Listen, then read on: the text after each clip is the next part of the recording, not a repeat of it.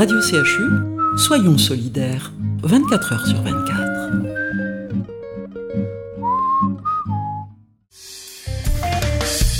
Y'a pas d'os, j'aime les gosses. Avant que la tête ne devienne grosse. Sans les bosses, j'aime les gosses.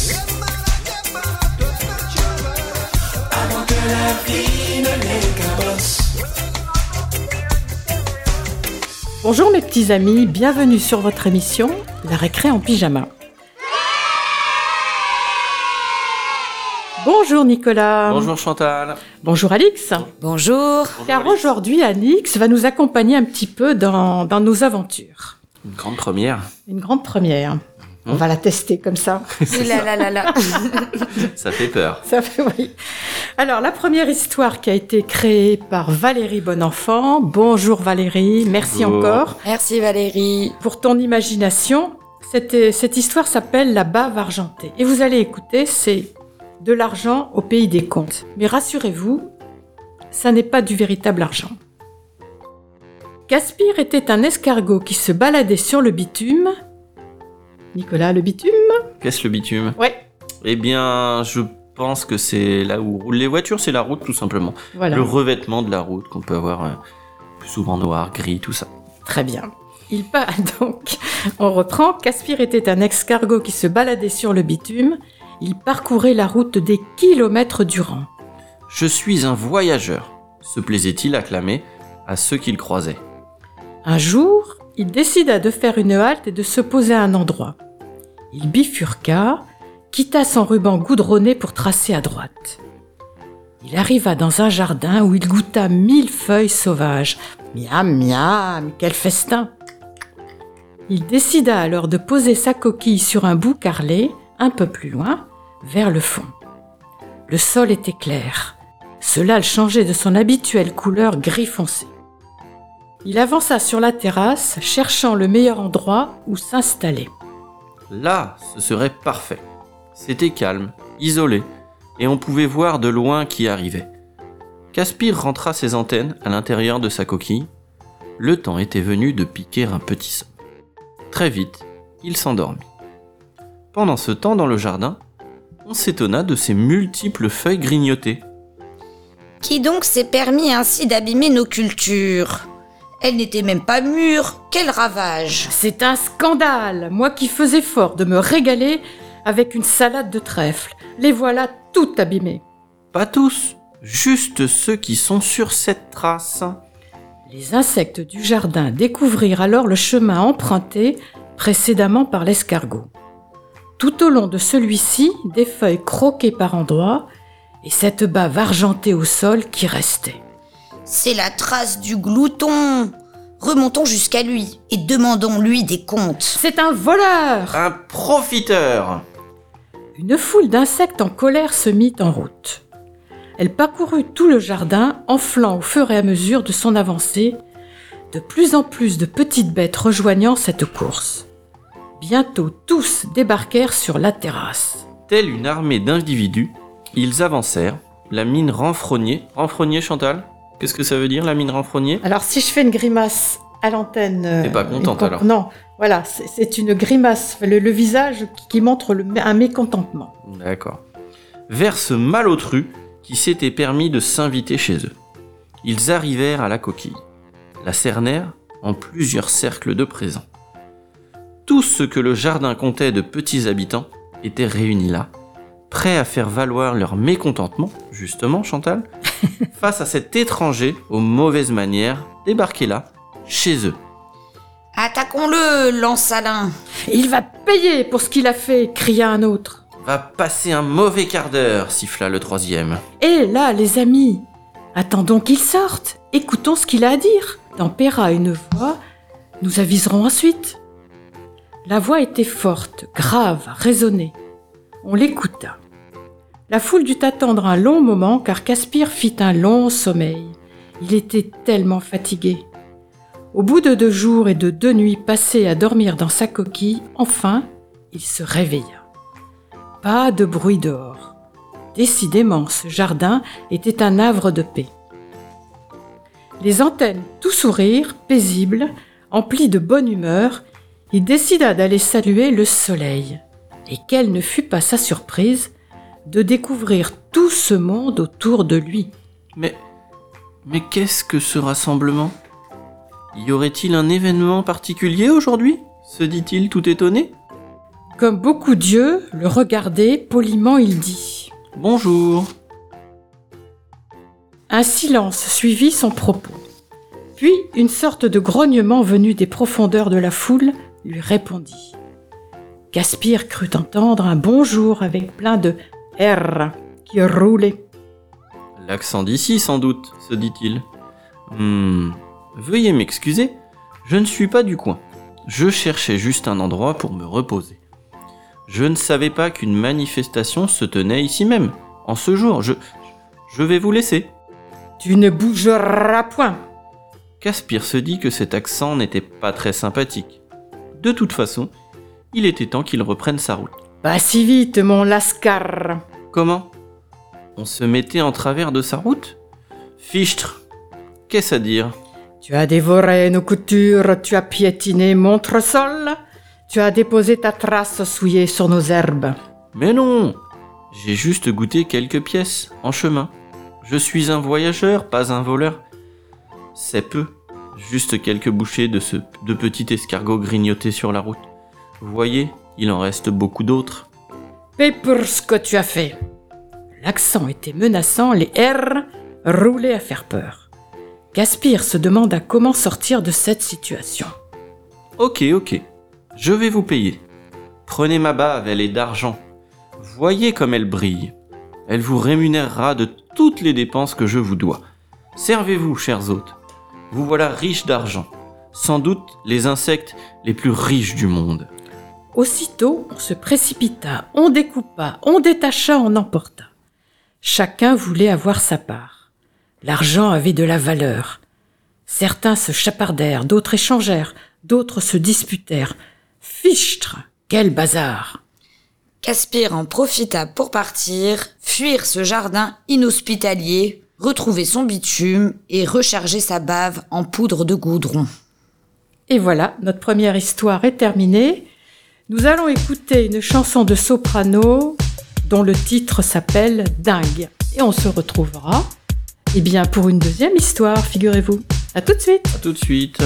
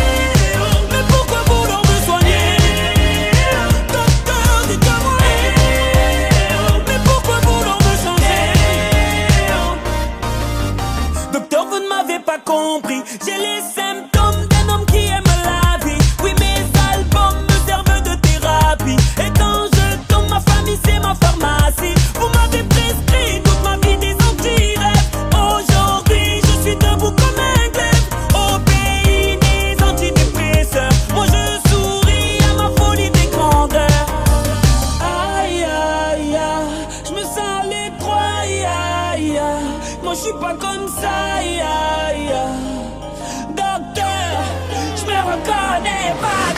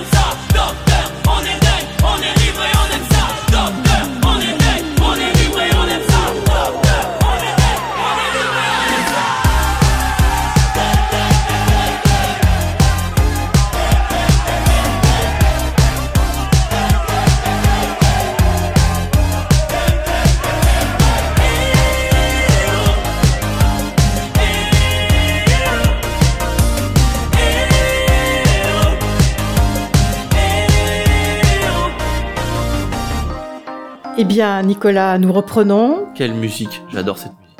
Hein? Ben, J'espère que les enfants aussi. S'ils nous écoutent, sûrement. Alors, une histoire qui s'appelle Le zèbre et le tigre. Le zèbre et le tigre étaient les meilleurs amis du monde. Ils passaient leur temps en- ensemble à inventer de nouveaux tours à jouer à leurs compagnons. Miaké la girafe, Wamba le lion, Bouchi l'hippopotame. Toute la savane était en fait victime de leurs nombreuses plaisanteries et il décida un jour de se venger. Sans avoir l'air, l'éléphant Mambo vint les voir et leur raconta l'histoire suivante. Une légende dit que près du cimetière des éléphants, sous un grand baobab, baobab c'est souvent grand, mais bon, on C'est trouve, grand et le tronc est extrêmement large. sous un grand baobab, on trouve un singe sorcier capable de rendre invisible tous ceux qui le désirent. Vraiment? S'écrièrent en même temps le zèbre et le tigre, et ils se murmurèrent à l'oreille. Cela nous permettra de faire des plaisanteries encore plus rigolotes. Ils se firent alors indiquer l'endroit exact du baobab et se mirent immédiatement en route. Après avoir parcouru de nombreux kilomètres sous une chaleur intense, ils virent au loin un point noir qui, en grossissant au fur et à mesure qu'ils avançaient, ressemblait de plus en plus à un baobab. Nous, sommes arrivés, arrivés dirent-ils en même temps. Sous le baobab se tenait, comme l'avait dit Mambo, un singe, très grand et très digne, la tête haute, les yeux mi-clos et les bras croisés. Il portait un étrange turban sur la tête qui lui donnait un peu l'air d'un fakir. En fait, il s'agissait du singe Yuki, qui faisait lui aussi partie du complot. Vous êtes venu pour que je vous rende invisible dit-il d'une voix très grave. Le zèbre et le tigre se regardèrent interloqués. C'est vraiment un grand magicien. Il sait déjà ce que nous voulons. Euh, oui, ô grand sorcier, nous désirons recevoir le don d'être invisible quand nous le souhaitons. Ainsi, nous pourrons faire des farces à nos amis de la savane, ce qui les empêche de s'ennuyer à longueur de journée. Êtes-vous sûr qu'ils aiment vraiment être toujours taquinés? En disant cela, Yuki pensait à toutes les, plaisanteries qu'il avait dû lui-même subir à cause des deux compères. Bon, écoutez-moi. Voilà ce que vous devez faire. Mais attention, il faudra suivre très attentivement mes indications, sinon vous deviendrez invisible, mais vous ne pourrez plus jamais réapparaître. Tout d'abord, je vais vous bander les yeux. Il ne faut pas que vous voyiez les gestes magiques que je vais faire. Cela reste mon secret. Je vais vous mettre ici. Bien sûr, c'est en plein soleil, mais c'est indispensable pour que la magie fonctionne. Mais, mais qu'est-ce que vous faites? s'écria le zèbre en sentant une brosse sur son dos. Je trace des lignes magiques avec l'huile sacrée faite à partir des feuilles de baobab. Et je vais faire la même chose avec ton compagnon. Voilà, c'est fait. Maintenant, il faut vous coucher ici et attendre deux heures sans faire le moindre mouvement. Et surtout, ne dites pas un seul mot. Le tigre et le zèbre suivirent attentivement ces consignes. Au bout d'une heure cependant, ils mouraient de chaud. Comme aucun bruit ne venait à leurs oreilles, ils finirent par se demander si le grand sorcier était toujours là. N'en pouvant plus, ils se risquèrent à jeter un coup d'œil en soulevant légèrement le bandeau. Et ce qu'ils virent les firent se lever aussitôt. Tout autour d'eux était rassemblée la troupe des compagnons, Miyake, Wamba, Bushi, Mambo, sans oublier Yuki, qui tenait son turban à la main. C'est à ce moment-là que le tigre et le zèbre comprirent que, pour une fois, c'étaient eux les victimes de la plaisanterie. Penauds, ils durent reconnaître que ce n'était pas très agréable d'être tournés en ridicule, et ils promirent de ne plus faire de mauvais tours. En tout cas, d'en faire moins. Satisfaits, tous promirent de les aider à se débarrasser de cette huile qui avait séché sur leur pelage en faisant de grandes rayures noires. Mais aujourd'hui encore, ils n'ont toujours pas réussi. Et c'est pourquoi, d'après ce conte, les tigres et les zèbres ont encore des taches sur leur pelage. Exactement. Est-ce que tu sais si le zèbre, il est noir avec des rayures blanches Ou blanc avec des rayures noires Tu sais ou pas? Non. En euh, fait, il est noir avec des rayures blanches. Bon. C'est Eh pourquoi? bien. Parce qu'en fait, dans le, dans le ventre de Madame Zèbre, Oui, et ben en fait, ils sont noirs. d'accord. Et c'est les rayures blanches qui apparaissent après. Mais c'est formidable. On vois. apprend plein de choses dans cette beau. émission. Eh c'est oui. beau. Voilà. Mais le tic, je sais pas. je me renseigne pour la prochaine fois voilà, si tu veux. tout à fait. Alors, euh, nous allons écouter, avant de nous séparer, pour se retrouver pour la troisième histoire, une chanson de Noah qui s'appelle Les Lionnes. J'aime beaucoup cette chanson. À tout de suite. On se retrouve après. Porte l'eau, porte la vie. Du ciel à ton chaud, le jour et la nuit. C'est de l'or entre tes mains. Chaque jour qui passe fait la terre plus lasse. Porte l'eau, porte-la bien. Surtout fais attention, ne renverse rien. Fais l'effort, tu le sais bien. Chaque jour qui passe fait la terre plus lasse. Mais tu sais, les lions sont vraiment des reines. Leur amour, elles donnent et plus jamais ne le reprennent. Le soleil les assomme, fait monter leur tu sais, les lions sont vraiment, vraiment des reines.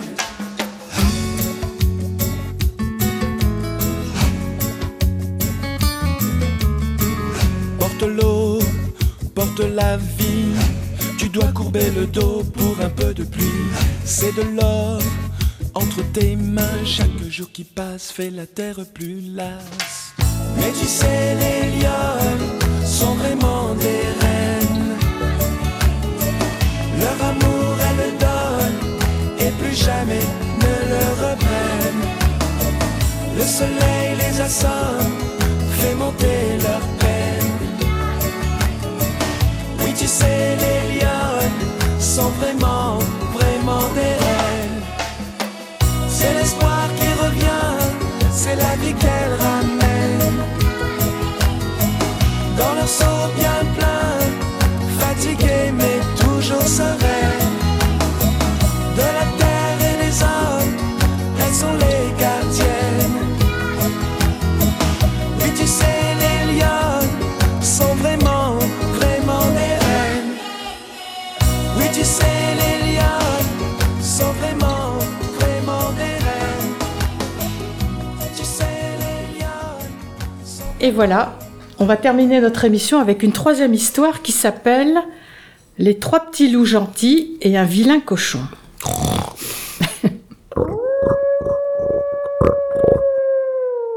Trois petits loups qui étaient frères avaient décidé un jour de partir dans la forêt pour montrer à leurs parents qu'ils pouvaient se débrouiller sans eux et ils voulaient vivre chacun dans leur maison. Alors, alors le plus jeune qui s'appelait Petit Loup Gourmand se construisit une maison en chocolat. Mmh, miam miam. Car il adorait le chocolat et donc il pourrait se régaler sur place. Le deuxième s'appelait loup rigolo. Et il passait son temps à faire le clown, jouer, rigoler. Et son rire joyeux résonnait dans la forêt. Aussi, il construisit une maison en carton. C'était rapide et ça lui laissait beaucoup de temps pour s'amuser. Le troisième, qui était l'aîné, s'appelait Petit loup trop fort. C'était le plus sérieux et raisonnable. Alors, il construisit une maison en béton, bien solide, une cheminée et une porte blindée avec une grosse clé. Un jour, le vilain cochon qui s'appelait Crabouille, qui était gras, méchant et ne pensait qu'à faire du mal aux autres animaux, et surtout aux trois petits loups qui étaient gentils et débrouillards, partit à la recherche de ses victimes pour leur jouer un mauvais tour. Ils sont où que je me débarrasse d'eux Je vois une maison en chocolat. Je vais la manger et Petit Loup Gourmand passera à la casserole après. Mais Petit Loup Gourmand, le voyant arriver, courut chez Petit Loup Rigolo en criant. Vite, vite, vite Aide-moi Crabouille arrive Et ils se retrouvèrent dans la maison en carton. Crabouille, furieux de ne trouver personne dans la maison au chocolat, se consola en ingurgitant d'un seul coup la maison, faillit s'étouffer et eut beaucoup de difficultés à courir pour aller chercher les frères.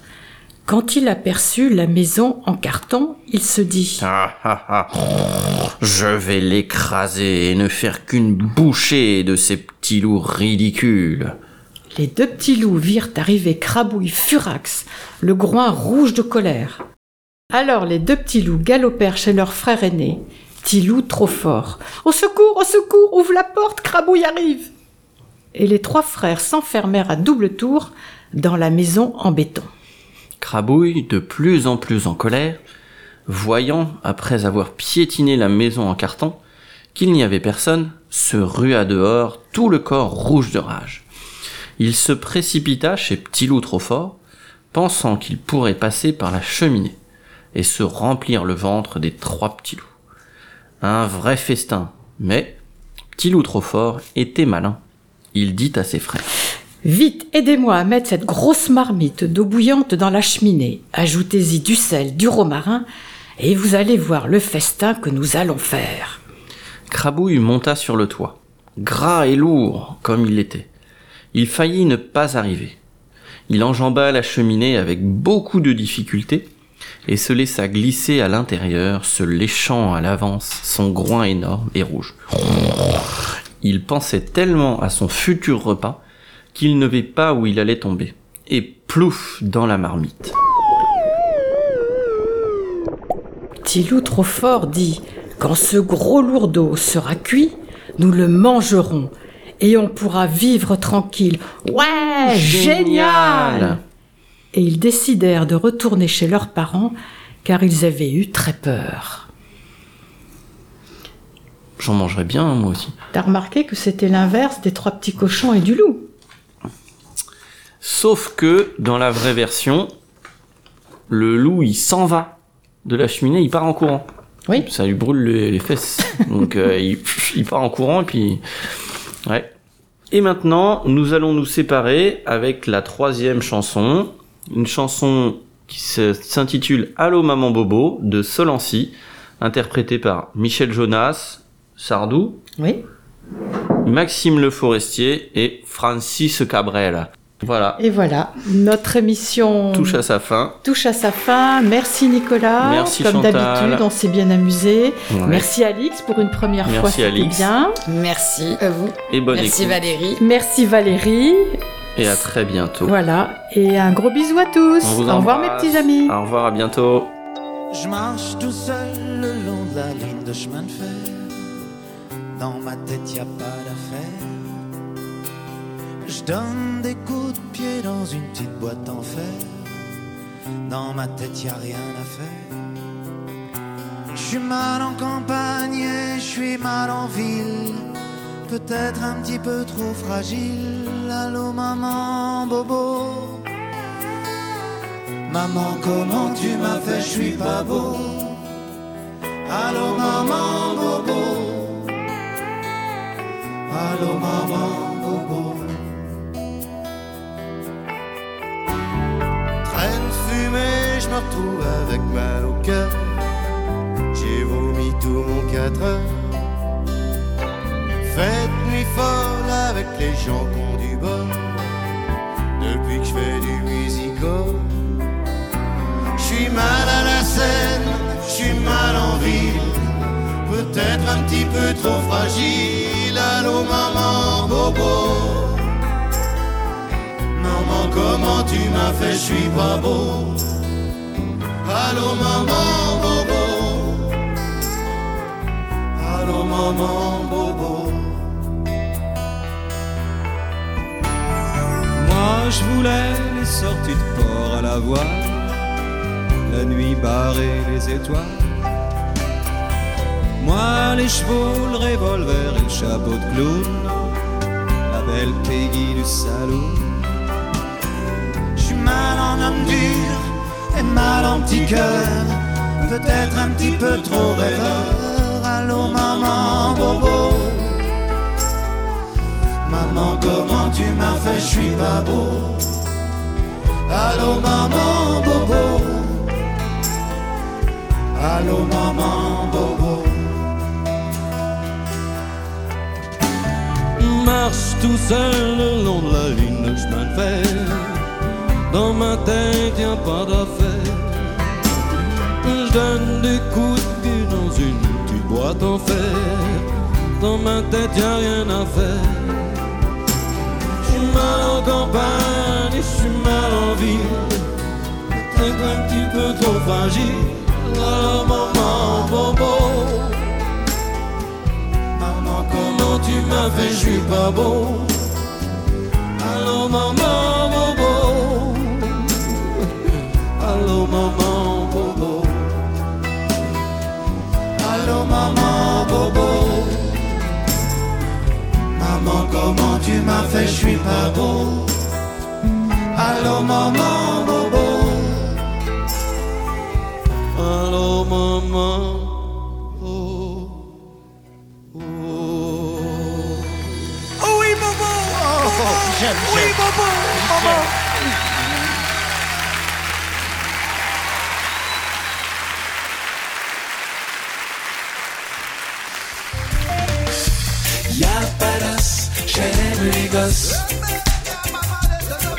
Avant que la tête ne devienne grosse.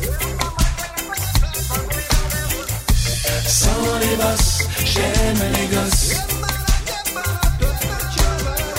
Avant que la vie ne les cabosse.